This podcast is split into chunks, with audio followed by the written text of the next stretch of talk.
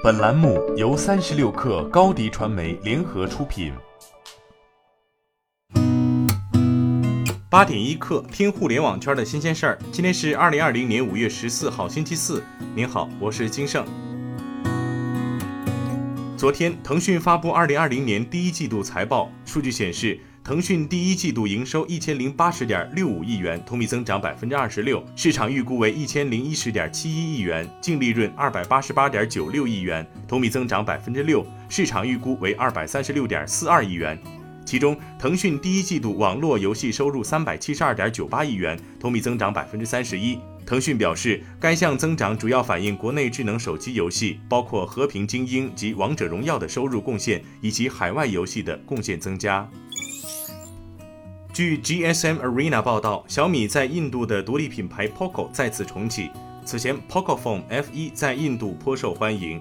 2018年，Poco 独立，与 Realme 一样，最初其走的是性价比路线，但时隔两年一直没有新机型。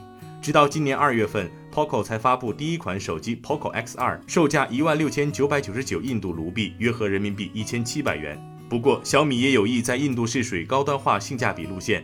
此次小米在印度发售的 Poco F2 Pro 起售价为四万零八百三十五卢比，约合三千八百元人民币。就在同一天，荣耀也在印度地区推出了荣耀 9X Pro 手机。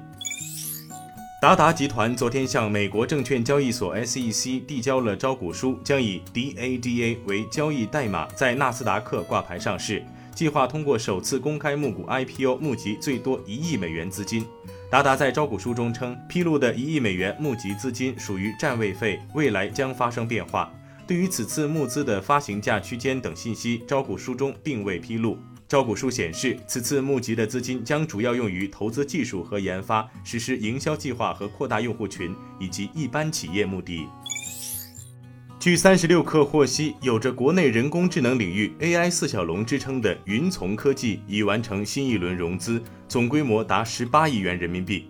这轮投资方除了中国互联网投资基金、上海国盛、广州南沙金控、长三角产业创新基金等政府基金外，还包括工商银行、海尔金控等产业战略投资者。三十六氪了解到，目前云从科技冲刺的标的为 A 股科创板，有望在二零二零年底完成上市。但由于创业板注册制在近期放宽了审核标准，云从科技也不排除转换上市赛道的可能。三十六氪从接近 OPPO 高层人士处获悉，小鹏首席科学家郭彦东已经在今年三月初加入 OPPO。知情人士称，郭彦东出任 OPPO 首席科学家，向 OPPO 副总裁、研究院院长刘畅汇报。手机和人工智能挂钩的部分有限。此次郭彦东加入 OPPO，并非只瞄准手机业务。有知情人士称，其接下来将在 OPPO 研究院牵头做智能感知和交互两项核心工作。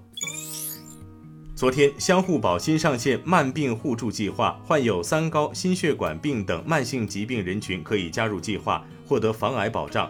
根据年龄，三十九周岁以内用户的保障额度为三十万，四十岁至五十九周岁用户为十万。相互保预计慢病互助计划每年分摊金额不会超过一百八十八元。福布斯昨天发布第十八期全球企业两千强榜单，今年中国工商银行连续第八年蝉联榜首，中国建设银行名列第二，摩根大通去年名列第二位，今年名列第三位。榜单前部还有其他中企，四大行均打入前十名，其中中国农业银行名列第五位，中国银行名列第十位。前十名中，沙特阿美今年初次上榜，与中国农业银行并列第五位。前十名企业还包括伯克希尔哈撒韦第四位，中国平安第七位，美国银行第八位，以及苹果第九位。好，今天咱们就先聊到这儿。编辑崔彦东，我是金盛，八点一刻，咱们明天见。